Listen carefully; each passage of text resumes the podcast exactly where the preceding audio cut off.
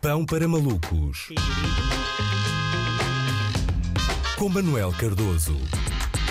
Que não está nervoso. Olá, rima, Luís. Ora viva, Luís. Hoje estás contente, não estás? é? Então, ainda não, ainda Hã? não. Hoje é daquelas sextas-feiras de dezembro que tu adoras, não é? Um, para já um dia bonito de sol de inverno, que esteve, esteve aqui em Lisboa. Um friozinho que pede um, um chá e um, e um saco de água quente, que faz sentido com a tua idade. E pelo menos um dos rivais vai perder pontos, não é? Ah, vamos esperar pelas nove da noite. Vamos esperar pelas nove da noite para ver se a partir daí pode ser esse serão perfeito que falas. Ah, eu acho que sim. Eu acho, eu acho que a cereja no topo do bolo é mesmo o facto eh, de eu não estar aí ao teu lado, não é? Porque estou a fazer isso à distância, portanto sinto que é o sonho de uma noite de outono para, para Luís Oliveira.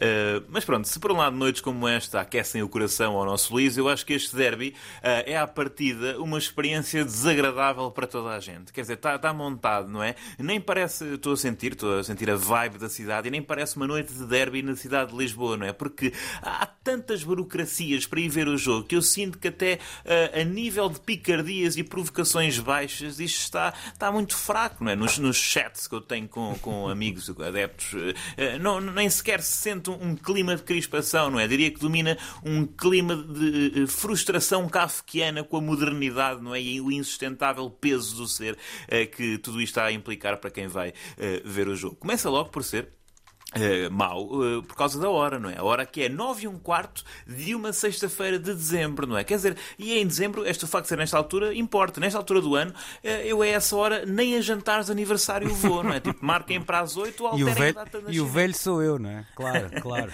É, portanto, todos caminhamos para aí, Luís, Isso, todos isso. caminhamos para ali. Uh, vai acabar tardíssimo, né? vai acabar às 11h15 da noite. Não é? Eu acho que dentro dos dois planteios só mesmo o Tarap se lembra do que é, que é ter a energia a essa hora da noite. Não é? Com o gelo que está, com o gelo. Imaginem a hora de sair. Não é? Eu acho que o que- o aquecimento dos jogadores no início do jogo vai demorar menos do que o aquecimento dos carros dos jogadores no fim do jogo. Que isto nesta hora, aquela hora já nem sequer pega. Isto não faz, para mim, acho que não faz uh, sentido nenhum, não é? Não sei.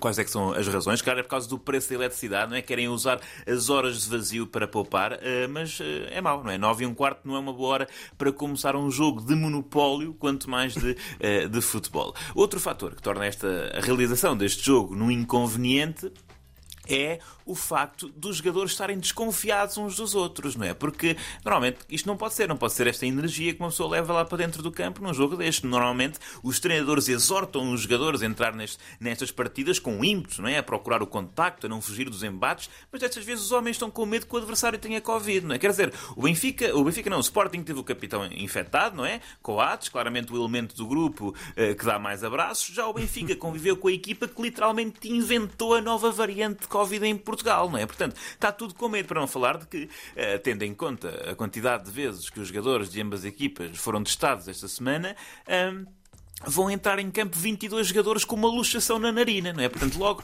todos ilusionados. É inimaginável a quantidade de zaragatoas que os jogadores profissionais de futebol eh, fizeram nos últimos dois anos, se pensarmos bem. Eu acho que se o Fernando Chalana jogasse nos dias de hoje, a sua alcunha seria o pequeno antigênio, não é? Ahm, contudo, eh, para Boa. quem é que.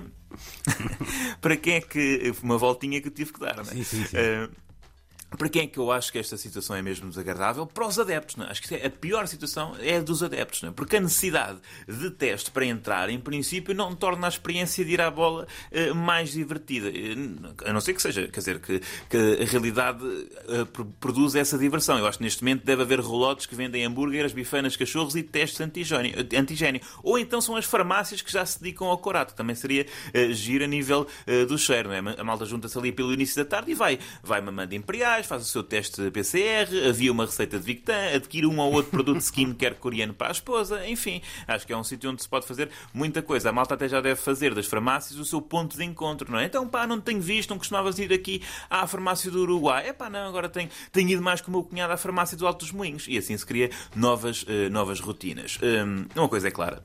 O facto deste derby ser marcado pelo conceito de farmácia não facilita nada o prognóstico, não é? Porque, por um lado, as farmácias são verdes, por outro lado, o Benfica foi fundado numa. Portanto, eh, não, sei como é que, não sei como é que vai acabar. Visto outro prisma, acaba por ser mais justo. Normalmente, num derby, só os adeptos de uma equipa é que acabam a chorar. Eh, hoje, por causa da Zaragatoa, é certo que eh, começaram todos o dia em lágrimas.